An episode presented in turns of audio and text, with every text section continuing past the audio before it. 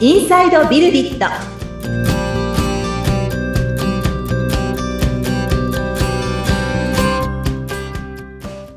こんにちは。株式会社ビルディットの富田です。アシスタントの菅千奈美です。富田さんよろしくお願いいたします。はいよろしくお願いしますさあ今回なんですけど前回ちょろっと、はい。あのお話をしてしまいましたが。そうですね、うん。えっとあれですよね。月次会の話をしていたんですよね。そうなんはい、です、それでそうあの社内活動の話だ、うん。そうだ、うん。はい。その数字を意識したはい。あのお仕事がうん。していけるような、まあそのきっかけになればいいなということではい。あの月次会ではあのもう売上だったりはい。あの粗利だったりみたいなものを全部その公開すると社内公開するっていう形でですね、うん。あの共有する機会を取ってますと。月次会はそういった意味ではそのまあ会社についての学びの機会であったり、はい。でまあ、もちろんその対話ですね。うん。はい。あのメンバー間の対話の機会で、まあ、振り返りの機会だったりっていうような運用をしていると。はい。いうようなお話をお届けしたんですけれども、うん。はい。まあその他にですねこの会社の中でやっている活動としてですねパワーアップ会議っていうのをですねはい運用しておりましてはい。で、まあ、これもあの読む方のインサイドビルディットの中でですね、ええ。ちょっと過去の記事をこう当たってもらえるとですね、うん。まあ、その辺のこの内容についてもちょっと触れている部分があるんですが、はい。今日はその辺のお話をさせていただこうかなというふうに思います。はい。パワーアップ会議。はい。まあなんか、パワーアップ会議っていうのは、うん。あの、やってることはですね、イメージとしては、改善活動っていう言葉を聞くと、はい。ひょっとしたら、なんかこう、わかる人にはわかるというかですね、うん。私もあの、通信会社の出身なので、はい。まあ非常に大きい会社でしたが、うん。会社の中であの QC 活動とかっても言われるんですよね。はい。改善活動、QC 活動って、まあ、日頃の業務の中でよりよくできるところをですね、こう自ら起案して、うん。えー時間とってですね、プロセス改善していくっていうようなはい。活動でもあるんですけど、うん。まあこれをパワーアップ会議と名付けてまして、はい。で、あの、もともとこのパワーアップ会議をどんな風に始めていったかっていうと、あの、社外のはい。コンサルタントの方のお力をお借りしてですね、あ、もともとその月次会の中で数字を共有するっていうカルチャーはあったとうん。言いますか、まあ私がある種その勝手に共有してたわけですけれども、はい。まあ数字に慣れてないと、うん。数字だけ見てもなんかピンとこないんですよ。ああ、うん。うん。で、どうやって見ればいいかわかんないじゃんっていうはい。話なんですけど、ええ。で、まあこれは、まあ、当然なんですが、私、これも前回から言ってはいることなんですけれども、数字が分かった方が、うん。その安心感もありますし、うんどちらかというと私あのまあいろんなそのデザイナーさんエンジニアさんクリエイティブに関わる人うん。とお話をしてきてあまりその積極的に数字の話をするうん。もっと言うとお金の話ですね、はい。まああるいはビジネスの話、うん。こういったことができると言いますかそれをしようとするクリエイターの方ってあんまりいないなっていうふうにも思うんですよ確かに物を作ることに集中してるイメージがありますもん。そうですよね、うんうんうんで、まあ全然それはいいんですよ。うんうんうんすごくなんか誠実だなって思うんですけど、うんうただ、あの、もちろんですね、その自分の給料の話をする、あの、クリエイターはいるんですよ。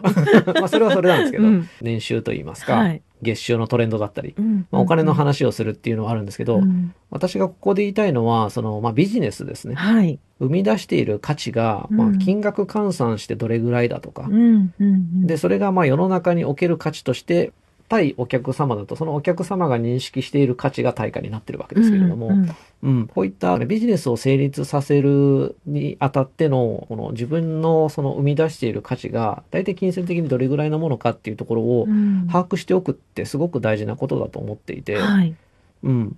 もう正直、クリエイター、エンジニア、デザイナーの皆さんもですね、どんどんビジネスの話をすればいいとうん。いうふうに思うんですよ。うん。ううんん。うん。その臆せずにね。はい。なんかこの自分はなんだろう、えーまあ時給だったり日給だったり、まあ月給だったりっていうところでどれぐらいかわからないっていうところを、うんまあ本当にわからないんだとは思うんですけど、うんうんでも全然その臆することというか、はい。遠慮することってなくって、うんなんかそこにどんどん入ってっていいとも思っているので、うんそういう金銭感覚といいますか、はい。ビジネス感覚を、まあ、つける一つにもなるといいなということで、うん。えーその外部のコンサルタントの方にですね、ええちょっと手ほどきといいますか、うんあの、いわゆる財務諸表の見方であり、はい。まあ、あれですね、損益計算書だったり、はい。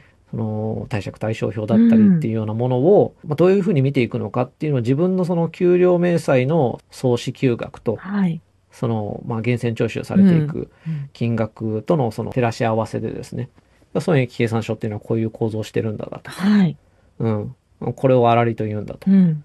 うん。これが営業利益って言うんだとうん。いうようなところの、まあ、基本的な知識をですね、まあ、あの、メンバーみんなでですね、うん共有するという時間を取りました。ええ。うんで、まあ、これをやった上で、えー私その月次会だったりで、うんえー社内の数字をですね、はい。社内に共有しているので、うん。まあ、実際この数字をもっと改善できるんじゃないかみたいなところで、いろいろこの個別のプロジェクトをですね、はい。あの、社内からメンバーによって起案していただき、うん。で、それをこう、実際に改善していくっていうのは、まあ今も動いてるんですけど、うん。はい。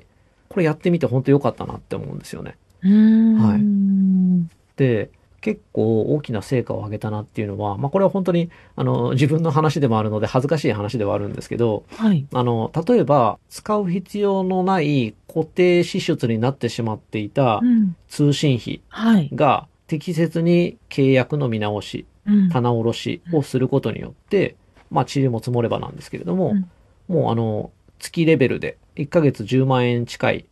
コスト削減ができただとかですね。はい、そんな事。例もありますし、まあ、うん1ヶ月10万円だったら、あの、年換算すると100万以上ですから。大きいですね。うん。大きいです、大きいです。はい。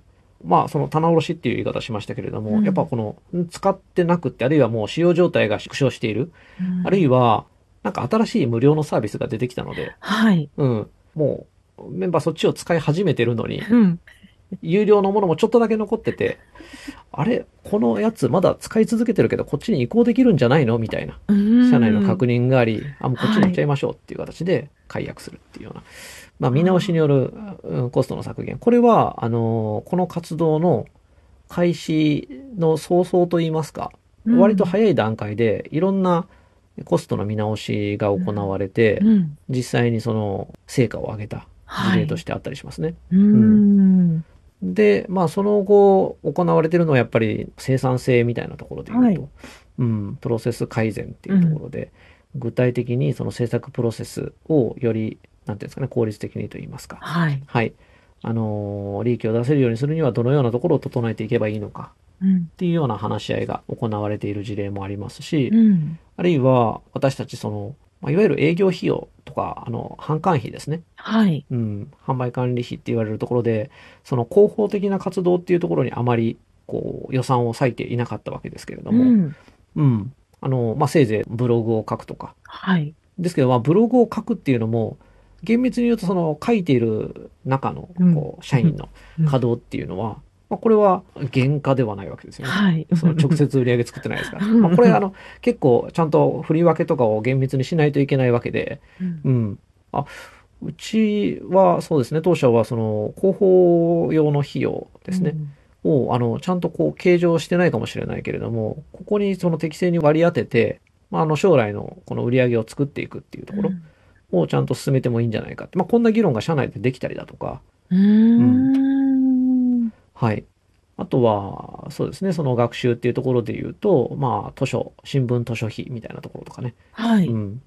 経費になったりする部分ありますけれども、うん。はい。まあ、こういったものが、あの、どんな風にうん現状使われているかだとか、みたいなことを、こう、社内のメンバーからの目線でですね、うんいろいろこう、突っ込みを入れると。うん。まあ、そんなことも起こっていくっていう、まあ、そんな活動になっていきましたね。へはいえ。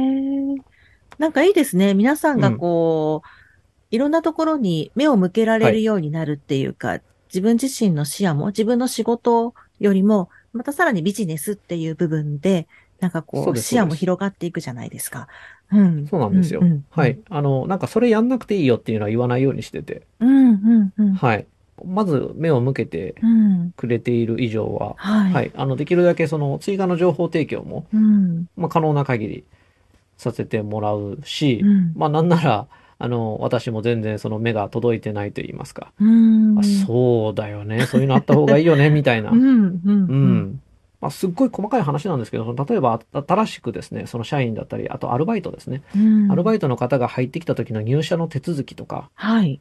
まあ、いわゆるその法的な事務手続きとかは当然整えてはあるんですけど、ええ。それ以外の、その、例えばですね、この、チャットに参加してもらう時のアカウントを発行するとか、うんうん。社内で使っているいろんなネットサービスにこう入れるようになってもらって確認してもらうみたいなことを、まあ、はい大体その入社の初日にうん。オリエンテーションするわけですけれども、はい。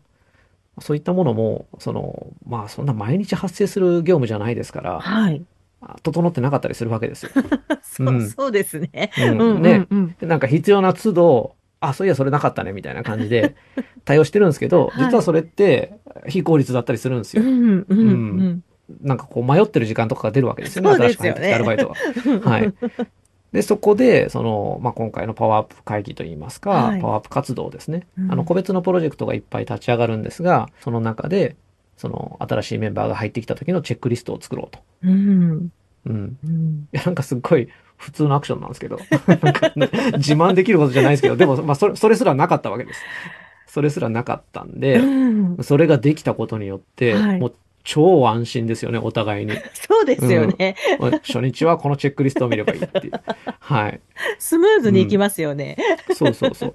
で、これがやっぱり、その、みんなで、こう、行えるような感じになってってるっていうのがう、んすごくいいなっていうふうには、私は思ってます。はい。なるほど。はい。なんかあの、楽しそうです。あの、助けられてますね。この制度とか偉そうに言ってますけど、あの、もう本当に助けていただいてます、メンバーの皆さんに。ね本当みんなすごいなって。うん。はい。ありがたいです。はい。はい。ね、こんな感じで、ビルディットの方は、あのね、お仕事されているということなんですけれどもね。はい。はい。うん。ということで、ぜひね、あの、はいホームページの方からも、ブログなどもね、、はいい。ろいろ出てますので、そちらもぜひ参考にしていただけるといいかなと思います。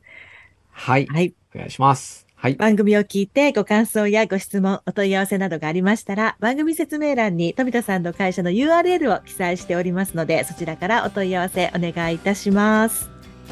はい。この番組は Apple Podcast、Google Podcast、Amazon Music Podcast、Spotify の各媒体でもお楽しみいただけますので、番組を聞いてえー気に入っていただけた方は購読やフォローの操作もよろしくお願いいたします。えー毎週木曜日に配信しております。はい。富田さん、今回もありがとうございました。はい。ありがとうございました。